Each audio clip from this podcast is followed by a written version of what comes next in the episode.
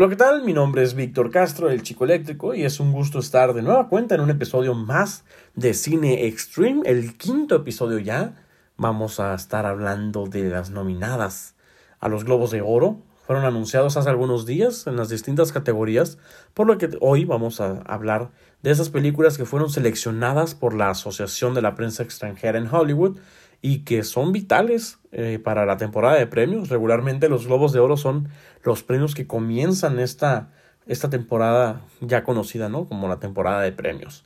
Y es que no es novedad que el año pasado fue el peor en la historia del cine, golpeando a productores, distribuidores, exhibidores y cadenas de cine.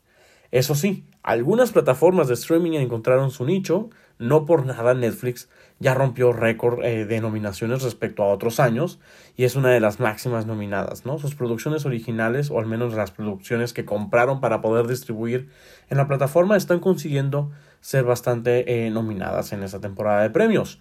Otra de las plataformas que se han visto beneficiados, o al menos es la, así percibo yo, es Filmin Latino. El cine mexicano se ha visto beneficiado también por el streaming porque ya ha permitido que se acerquen más eh, eh, al público.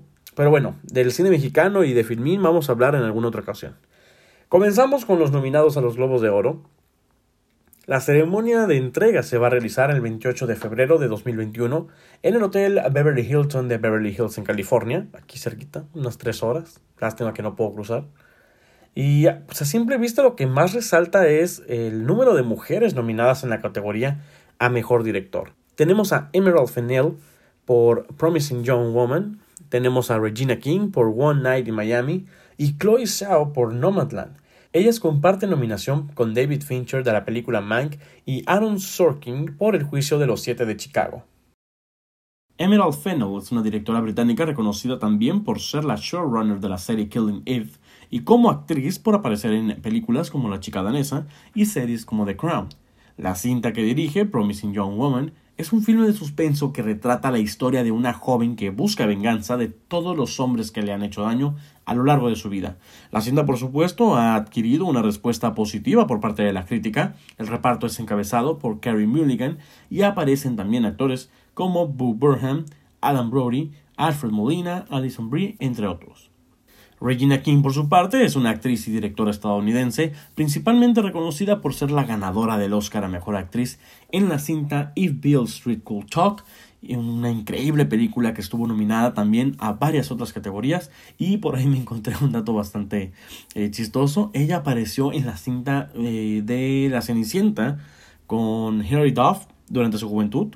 Es el personaje de Ronda, como que recuerdo el personaje de Ronda, más o menos pero sí me, se me hizo ahí algo chistoso que también ella apareciera en esa película. Pero bueno, ahora está en la silla de dirección y qué mejor que comenzar eh, su ópera prima nominada al Globo de Oro. La película que dirige se llama One Night in Miami y trata sobre una reunión ficticia eh, de Malcolm X, Muhammad Ali, Jim Brown y Sam Cooke en una habitación de hotel de Miami en febrero de 1964, celebrando la sorpresiva victoria de Ali sobre Sonny Liston. La película está disponible para que ustedes la puedan ver en Amazon Prime, en caso de que tengan claro esa, esa plataforma de streaming. Chloe Zhao, por su parte, es una directora china-estadounidense que saltó el reconocimiento internacional en la crítica por la cinta de 2017 The Rider, este año, sin duda, es uno de sus mejores ya, pues ha logrado sonar fuerte para varias entregas de premios, ya ha ganado varias nominaciones en algunos otros círculos de, cinéfilos o asociaciones de críticos. Y bueno, en el lado comercial, pues va a estrenar, si los planes no cambian, la cinta Eternals de Marvel Studios. Pero la película por la que está nominada y que estamos hablando de ella aquí es Nomadland un filme que recibió elogios en el Festival Internacional de Cine de Venecia, varios círculos cinematográficos en Estados Unidos, asociaciones de críticos y que se llevó el Karam Award a Mejor Película. Y eh, bueno, estos premios son lo que reconocen a lo mejor del cine independiente. Nomadland trata sobre una mujer quien después de perderlo todo durante la recesión, se embarca en un viaje hacia el oeste americano viviendo como una nómada en una caravana. Tras el colapso económico que afectó también a su ciudad en la zona rural de Nevada, Fern toma su camioneta y se pone en camino para explorar una vida fuera de la sociedad convencional como nómada moderna. La cinta aún no cuenta con eh, fecha de estreno oficial en México, pero sin duda al ser nominada próximamente vamos a poder verla en cines. Los dos varones nominados, uno de ellos no es ningún desconocido, es nada más que el director de Seven, Gone Girl, Zodiac, entre otras. Y Mank es el título por el que recibe de nueva cuenta esta nominación nuestro querido David Fincher. La historia nos lleva a conocer el proceso creativo que tuvo el filme Ciudadano Kane o Citizen Kane eh, a manos de su creador Hernan J. Mankiewicz. La cinta es un deleite para aquellos que aman el Hollywood clásico o les gusta ver cómo eh, representan al Hollywood de los años 40, 30, 20, vaya, la época de oro de Hollywood, la gente lo va a disfrutar. Podemos ver los cínicos que eran, lo malditos y desgraciados que podían llegar a ser eh, tanto productores como guionistas, lo divas que pueden llegar a ser los actores y las actrices, pero lo que más destaca es la grandiosa actuación de Gary Oldman, que pues nunca nunca decepciona. La cinta está disponible en Netflix y es una de sus apuestas para esta temporada de premios. La otra precisamente es El juicio de los siete de Chicago. Su director Aaron Sorkin consiguió increíblemente nominación pese a que la dirección no fue precisamente lo que la crítica valoró más, no así su guion. La cinta recobra el caso de siete personas tras las manifestaciones en contra de la guerra de Vietnam. Esta movilización se dio en agosto del 68 durante la Convención Nacional Demócrata que fue celebrada en Chicago. Y bueno, efectivamente, como mencionan los críticos, su guion es lo mejor de todo. Los personajes con sus diálogos eh, mantienen la atención del espectador en todo momento. Hay un personaje que, como lo odié, creo que lo llegué a mencionar en, el, episodio pasado, que es el personaje del juez. Pero bueno, ya sea por picardía, ironía, el drama, eh, a veces lo chusco que tienen sus diálogos, en esta búsqueda de, de, paz y de justicia, ¿no? Manifestándose en contra de, la guerra de Vietnam. La verdad es que los personajes valen mucho la pena. Entonces, posiblemente sí se lleve las categorías en relación al guion. En el apartado doctoral, eh, por el lado de las actrices, tenemos nominadas a Mejor Actriz en Película Dramática a Viola Davis por la cinta Ma Rainey's Black Bottom, increíble, una increíble actuación. Ella junto con Chadwick Boseman se robaron la película, lógicamente son los protagonistas, pero hacen que valga la pena cada minuto de esa cinta. Andra Jay por The United States vs. Billie Holiday. Tenemos a Vanessa Kirby por Pieces of a Woman, también una película de Netflix. Tenemos a Frances McDormand nominada por la cinta Nomadland. Carrie Mulligan por Promising Young Woman. En cuanto a las nominadas a Mejor Actriz en película de comedia o musical, tenemos a María Bakalova por la cinta Borat, siguiente película documental. Kate Hudson por Music, Michelle Pfeiffer por French Exit, Rosamund Pike por I Care a Lot y Anya Taylor-Joy, la actriz del momento por su participación en la serie Gambito de Dama, pero en esta ocasión nominada por la película Emma, que por cierto creo que la puedes disfrutar a través de Cinepolis Click. En la categoría de mejor actriz de reparto tenemos a Glenn Close por su participación en la cinta Hillbilly, una elegía rural, también una película de, de Netflix, y a otra vez se enfrenta, o vaya, comparte categoría con Olivia Colman, pero ella en la película The Father. Tenemos a otra de las más reconocidas también, Jodie Foster, por su participación en la película The Mauritanian. Tenemos a Amanda Seyfried por su papel en Mank y a Elena Sengel por News of the World. Por parte de los varones, los nominados a mejor actor en una película de drama son Riz Ahmed por Son of Metal, que está disponible también esta película en Amazon Prime, Chadwick Boseman por Ma Rainey's Black Bottom, Anthony Hopkins por The Father, que por cierto Anthony Hopkins es uno de los favoritos para llevarse el premio, Gary Oldman por Mank y Tahara Him por The Mauritanian. A mejor actor en una película de comedia o musical tenemos a Sacha Baron Cohen por Borat, siguiente película documental, tenemos a Lin Manuel Miranda por Hamilton, Jeff Patel por The Personal History of David Copperfield, Andy Samberg por Palm Springs. Esta es otra película también eh, de cine independiente que ha sido bastante aclamada el año pasado y vamos a ver cómo le va a Andy Samberg, un actor carismático este, que ha disfrutado bastante y nos ha hecho reír como pues, bastante con la serie esta policíaca que tiene. Pero no podemos olvidar a otro nominado que me genera un poquito de ruido que de hecho esté nominado, pero es James Corden por la película de Prom. Más al ratito vamos a hablar de, de esta película. A mejor actor de reparto tenemos otra vez de nuevo a Sasha Baron Cohen, ahora por El juicio de los siete de Chicago, aquí tiene una nominación por mejor actor de reparto. Tenemos a Daniel Kaluuya por Judas and the Black Messiah, está nominado también Jared Leto por The Little Things, Bill Murray por On the Rocks y Leslie Odom Jr. por One Night in Miami. Un buen año para Sasha Baron Cohen, por cierto. Eso sí, la nominación de James Corden para llorar. Eh, no porque me caiga mal, pero es que la película en general, aunque tiene muy buen mensaje, no es nivel de Golden Globes. Incluso se ve mal ahí en medio de esos compañeros. O sea, Sasha, Lin Manuel, eh, Dev, Andy Samberg, que al parecer también hizo un gran trabajo. Y luego está ahí como que James Corden. Uh, y aparte, lo siento, no me lo puedo quitar de la mente. Todavía tengo el trauma de haberlo visto en Cats. ¿Qué, qué, qué quieren que haga? Pero bueno, vamos a hablar mejor de las películas animadas. El año pasado muchos nos quedamos con Onward, eh, como la última película que vimos en el cine, posiblemente, o al menos animada. Fue la última película que se estrenó pre-pandemia. Eh, las nominadas de este año son The Croods a New Age, que con críticas regulares y posiblemente la más débil de la, de la tanda, y pues ante la falta de más producciones, o al menos estadounidenses, logró hacerse de un lugarcito en la categoría. Tenemos a Onward, precisamente, eh, esta película de Pixar personalmente es mi favorita del año pasado, pero ojo, no porque no considero que sea la mejor, solamente es mi favorita. Onward tuvo para mí una historia con la que podía conectar más. Eh, será porque soy el hermano mayor en mi familia, pero definitivamente merecida nominación. En la crítica le fue bien, sin embargo se atravesó la pandemia y pues comercialmente no pudo dar más. Tenemos la cinta Over the Moon, también la apuesta de Netflix para conseguir un galardón dorado. La verdad es que comencé a ver la película porque alguien la puso. No la vi completa. Eh, así que me voy a dedicar a verla en estos días. Pero al parecer sí la historia es tierna. Ah, con el fragmento que llegué a ver se me hizo algo genérico para ser honesto. También creo que es como la débil de la, de, la tanda. Aunque eh, me parece que la animación es bastante buena. Aún así, más vale opinar una vez que la haya visto y en las críticas le fue bien.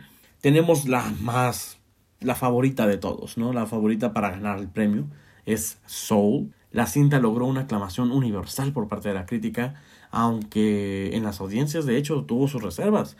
He de admitir que me gustó bastante la animación y si gana es realmente merecido, eso queda claro. Pero la historia tuvo algunos momentos que no me conectaron del todo. Por momentos como que el tono dejó de ser divertido y se puso sumamente serio. Fue bastante extraño, como que no disfruté ciertos momentos. Eso sí, la música de la película es una maravilla. Estoy casi seguro que se puede llevar los premios relacionados a, a, banda sonora. Y obviamente va a ser muy reconocido. Y por último tenemos a Wolf Walkers, esta eh, que se me hace una de las joyitas del año pasado. Es una, es una joyita, como dirían los grupos de cinéfilos en redes sociales. Eh, la película es producida por Cartoon Saloon, es una película irlandesa que hace un grandioso uso de la animación tradicional, no le pide nada a ninguna película que esté generada por computadora. Ojo, y no lo digo por demeritar una u otra, pero no le pide nada esta cinta con animación en 2D.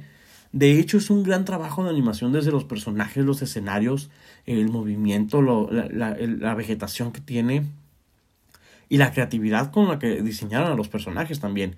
La historia se me hace mejor aterrizada que Soul. Voy a empezar a comparar aquí, ya, ¿no? aunque también llega a tener algunos momentos eh, bastante genéricos, en, por momentos.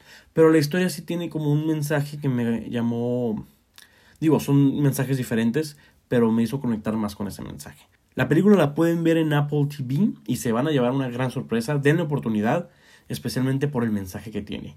Eh, mi favorita para llevarse el galardón, aunque está muy difícil teniendo a Soul en la misma categoría. Pensando a los premios Pasando a los premios principales, las cintas nominadas a Mejor Drama son El Juicio de los Siete de Chicago, del cual pues ya, ya hablamos. Tenemos The Father, de esta película no hemos hablado. La, la cinta es una obra teatral de Florian Seller. Según The Times, es una de las mejores obras de la década. El padre se estrenó en más de 50 países y ha ganado numerosos premios en todo el mundo como, como puesta en escena. La película eh, trata sobre Anthony, que es interpretado por Anthony Hopkins, la película trata sobre Anthony, interpretado por Anthony Hopkins. Anthony es un hombre de 80 años, travieso, terco, que ha decidido vivir solo, rechaza a todos, no quiere a las cuidadoras que su hija Anne, que es interpretado por Olivia Colman, pues le contrata para que le ayuden en su casa. Y ella, la hija, está desesperada porque ya no puede visitarlo a diario eh, por motivos personales y se siente eh, pues siente que la mente de su papá ya está fallando, está empezando a fallar, se desconecta cada vez más de la realidad y ella sufre por la, por la pérdida ¿no? que, que está teniendo su padre a medida que su mente se va deteriorando. Pero también, por otro lado, pues ella tiene una vida que vivir, o sea, tiene ella que vivir su propia vida.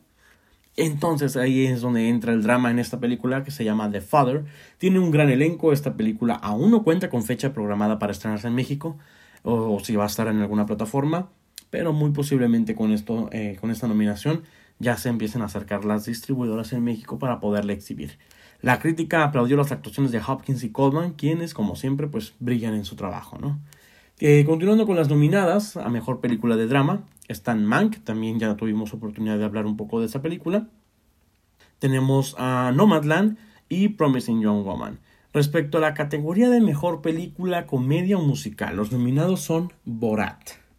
Siguiente película documental. Esta película, realizada a manera de falso documental, donde Sasha derrocha su talento y la acidez que lo caracteriza al momento de ser crítico con el sistema, Cuenta con la participación no consensuada del ex vicepresidente Mike Pence.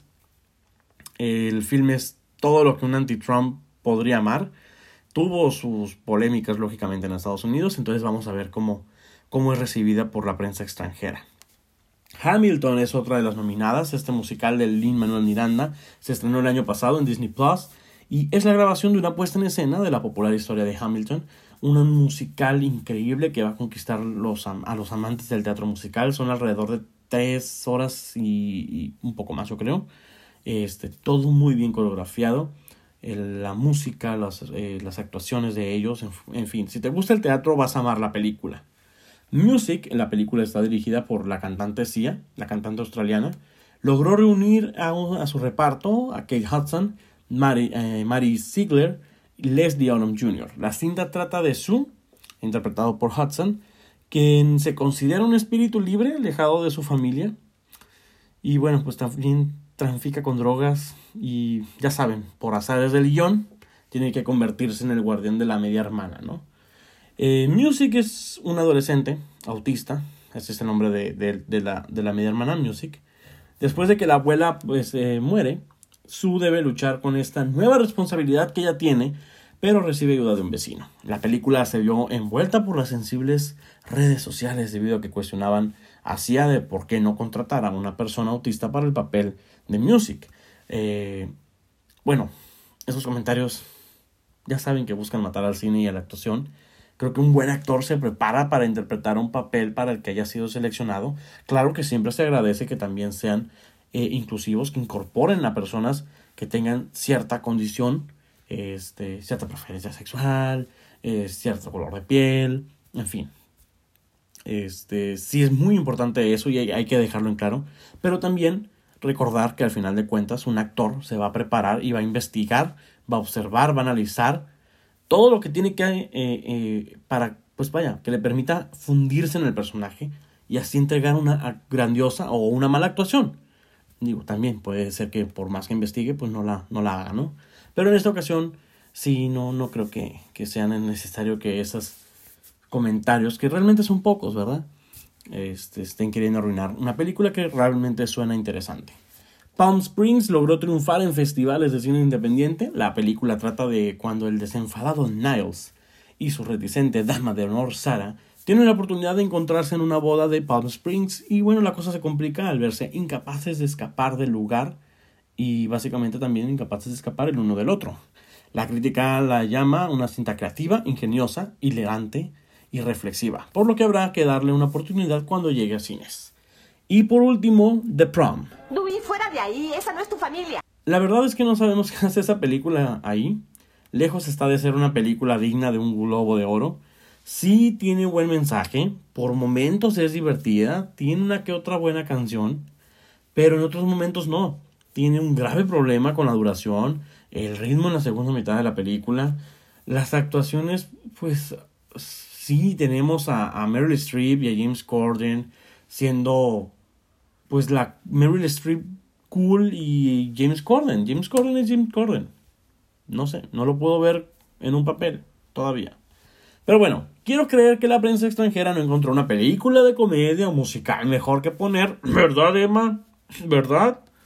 Y bueno, eso fue lo más destacado de los nominados a los Globos de Oro de este año en el apartado de cine. En los próximos episodios hablaremos de los nominados al sindicato de actores y más noticias de lo que ocurre en esta temporada de premios. Antes de finalizar, veamos qué está en la cartelera en México.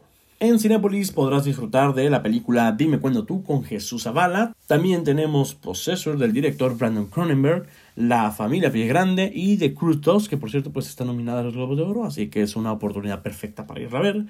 Sigue aún en cartelera Wonder Woman en 1984 y como exclusiva Los días más oscuros de nosotras, película que se filmó de hecho en Tijuana, es de la directora Astrid Rondero.